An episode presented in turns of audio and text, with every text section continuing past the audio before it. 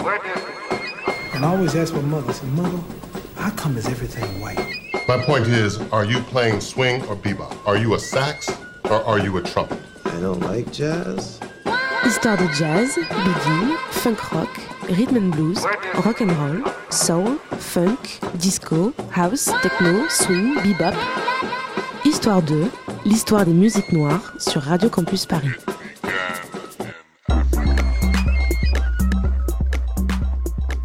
Tendez bien l'oreille car vous êtes dans Histoire 2 et après une émission consacrée à Parlement Funkadelic le mois dernier, aujourd'hui on va parler de jazz. Alors loin de refaire l'histoire du jazz, ce sont les traces de l'écrivain américain Langston Hughes que nous suivrons pour commencer cette petite balade dans les rues de Paris.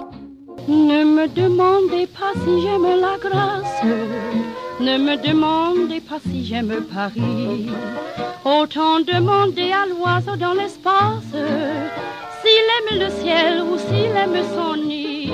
Et oui, Paris, ville où il a vécu à l'étroit dans un studio pendant quelques jours. Et l'écrivain n'est pas le seul afro-américain à venir dans la capitale dans les années 20. Il y a de nombreux artistes jazz comme Sidney Bechet, Duke Ellington, Josephine Baker, puis en 1949 Miles Davis.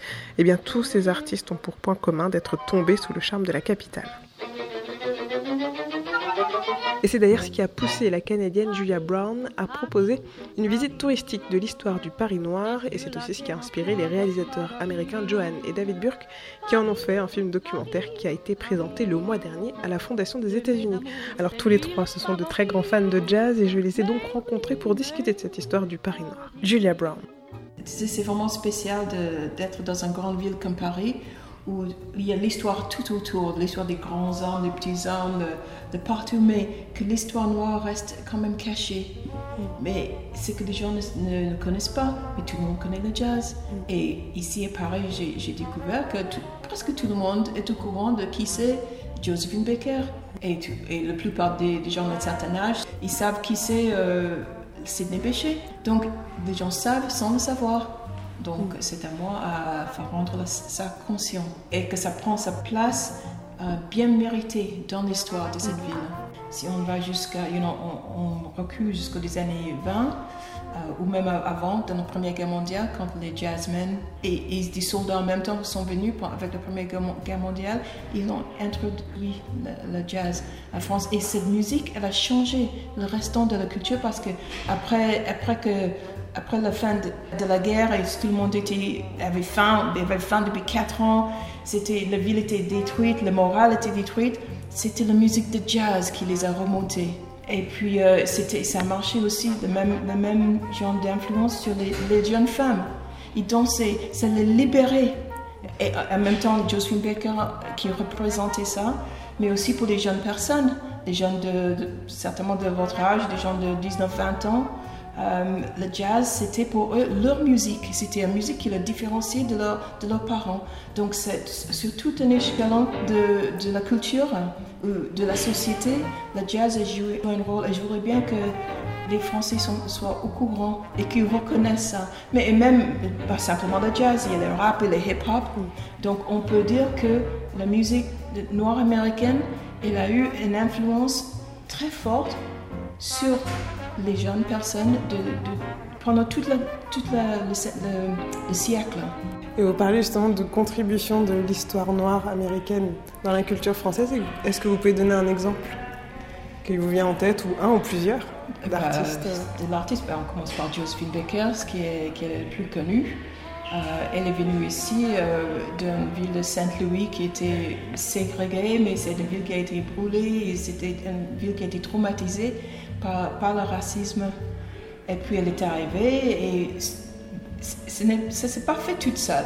Elle, a bien travaillé pour, pour ce qu'elle a obtenu. Mais elle a eu cette chance qu'elle n'aurait jamais eue chez elle, de, de devenir elle-même, de donner, de contribuer à la société utilisant, en utilisant ses propres talents, oui, ses charmes, mais son intelligence aussi. Et elle se lie avec des gens ici, les Français, pour faire en sorte que ça, que ça s'aboutit.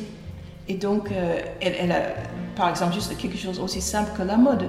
On dit c'est quelque chose de très frivole, mais les, tous les designers, ils se battaient pour l'habiller. Et donc, ça faisait tourner le milieu de, de, la mode. Euh, et, ça, ça continue pendant, pendant des, décennies.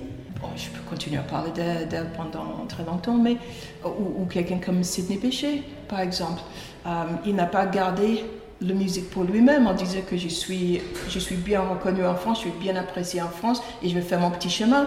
Non, c'est lui qui a, qui a aidé, qui, a euh, enseigné euh, le, technique de la, du jazz aux jeunes Français, comme Claude Luther par exemple. Il jouait avec eux, c'était au Vieux Colombier. Il passait beaucoup de temps avec eux. Et donc, si la musique, si le jazz français a pris vraiment pied, merci Sidney Bechet. C'est des gens comme ça. C'est la collaboration entre beaucoup de gens, beaucoup de Noirs américains et, et des Français. De ces temps-là, je fais un petit euh, voyage à Bruxelles parce que je n'ai quelques jours de vacances. Et quand j'arrivais à, Bruxelles, j'ai trouvé des amis à moi qui avaient un orchestre. Il a travaillé à le théâtre à Lembra. Et puis de ces temps-là, on a revu là, c'était une revue avec Miss Tengate. Ça me plaît beaucoup. Et dans l'entraque, je montais et j'ai vu mon copain.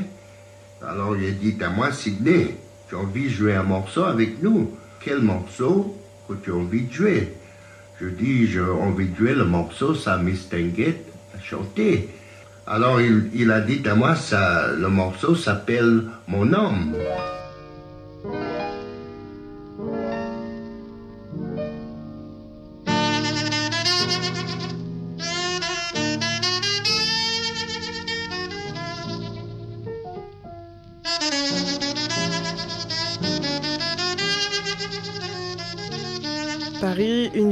Aussi séduit Johan et David Burke, les euh, deux réalisateurs américains qui ont été charmés en fait par la ville et aussi par les visites guidées de Julia. Ils ont donc voulu en faire un film instructif qui suit les pas des grands artistes afro-américains. Il y a quelques années, on a visité Paris et comme tous les Américains qui viennent à Paris, on savait que trois grands Afro-Américains avaient vécu ici, Rich Ray, James Bolden et la grande Joséphine. Mais on ignorait totalement que d'autres artistes avaient vécu ici, jusqu'à ce que l'on rencontre Julia. J'ai fait une recherche pour réaliser toutes les cartes historiques afin de voir où chacun d'eux vivait. Julia a été l'une de nos inspirations pour le film, car on pouvait voir ce que l'on savait de ces Afro-Américains. Mais elle a aussi pris en compte plusieurs artistes dans plusieurs endroits de Paris, et on a pu voir où ils vivaient. On n'a pas laissé passer cette occasion. C'était vraiment excitant pour nous en tant qu'Américains de voir que c'était là, qu'ils vivaient, qu'ils s'aimaient, qu'ils mouraient et qu'ils créaient. Et, on se sentait heureux dans ces différents bâtiments, ces pièces. Tout ça prenait vie avec Julia. C'est pour ça qu'on sentait que c'était possible d'en faire un film, parce qu'on pouvait le rendre vivant. Donc oui, on a interviewé beaucoup de professeurs spécialistes. L'histoire de ces artistes était importante, mais le voir en vrai nous permettait aussi de mieux le percevoir. La période que traite notre film commence avec la Première Guerre mondiale, avec James Reese Europe et son orchestre brillant, qui évolue dans les années 20, les années 30, pour aller ensuite vers la Seconde Guerre mondiale. Tous les supports que nous avions et, et dont nous avions besoin sur cette période c'était une période riche pour la musique aussi.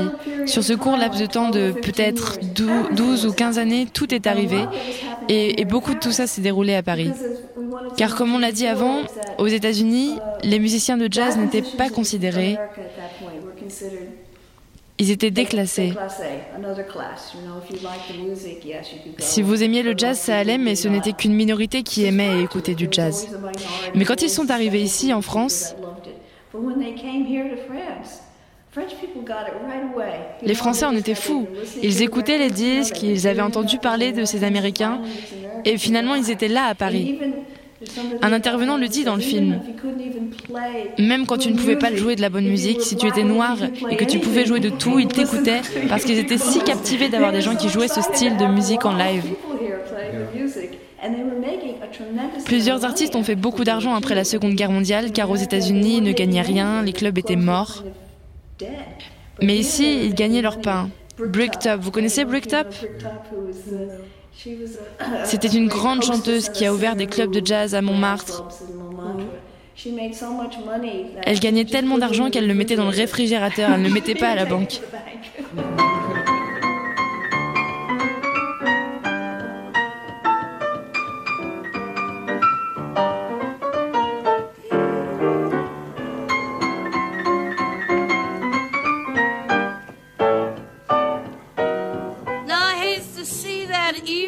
sun go down. Hates to see that evening sun go down. Cause the man I love is gone and left this town. And if I'm feeling tomorrow,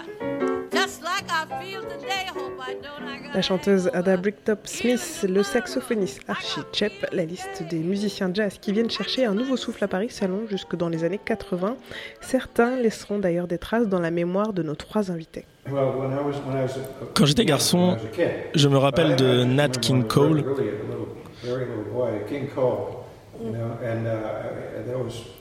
C'était il y a un moment, je l'ai entendu à la radio et j'aimais juste son son.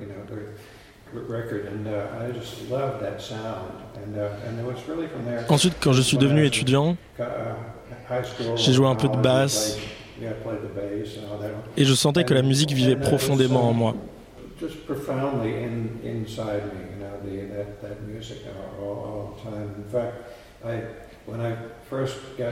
Et puis j'ai rencontré ma femme.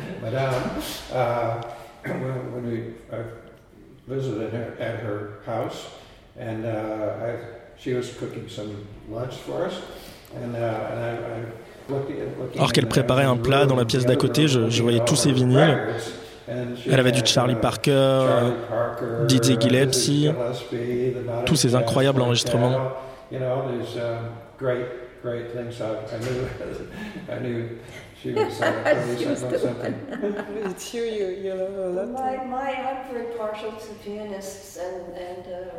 You, you, you and, and. Moi, j'ai toujours été intéressée par les pianistes euh, et les chanteuses. C'est très personnel. J'ai fait un film euh, sur Mary-Lou Williams. Beaucoup de gens ne la connaissent pas. Elle faisait partie de ces grands artistes et elle était aussi célèbre que les hommes. On a des salles de jazz que nous aimons beaucoup ici pour écouter les musiciens français.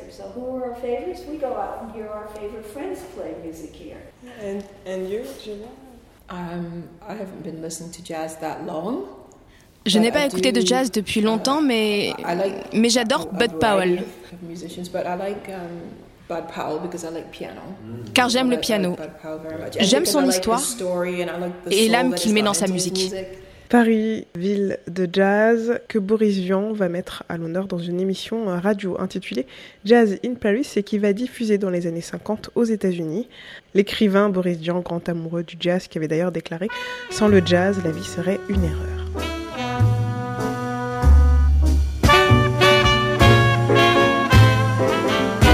Je suis snob, je suis snob. C'est vraiment le seul défaut que je gobe. Ça demande des mois de c'est une. Et il y aura encore tant de choses à dire sur Paris et le jazz, mais on arrive à la fin euh, d'Histoire 2. Je vous donne donc rendez-vous le mois prochain pour un nouvel épisode. Foutrement snob, tous mes amis le sont, on est snob et c'est bon.